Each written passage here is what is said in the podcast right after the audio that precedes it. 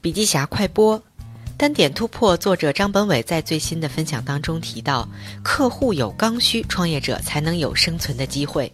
对创业者来说，最珍贵的是时间，其次是现金流。创业从零到一阶段的准备期一定要比执行期长，也就是要慢看快打。前半场慢，但后半场要使劲儿的跑。他也提到了创业寒冬，资本市场严重萎缩，但厦门和杭州呢有所例外，因为杭州投资热度高，依旧处于高速阶段，这与当地的旅游业有关。而厦门呢是流量之都，问题在于如何转换流量。那么在寒冬里如何创业呢？要学会两个词：趴着等待。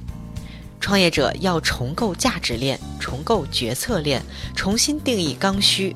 同时呢，选择好触点也是很重要的。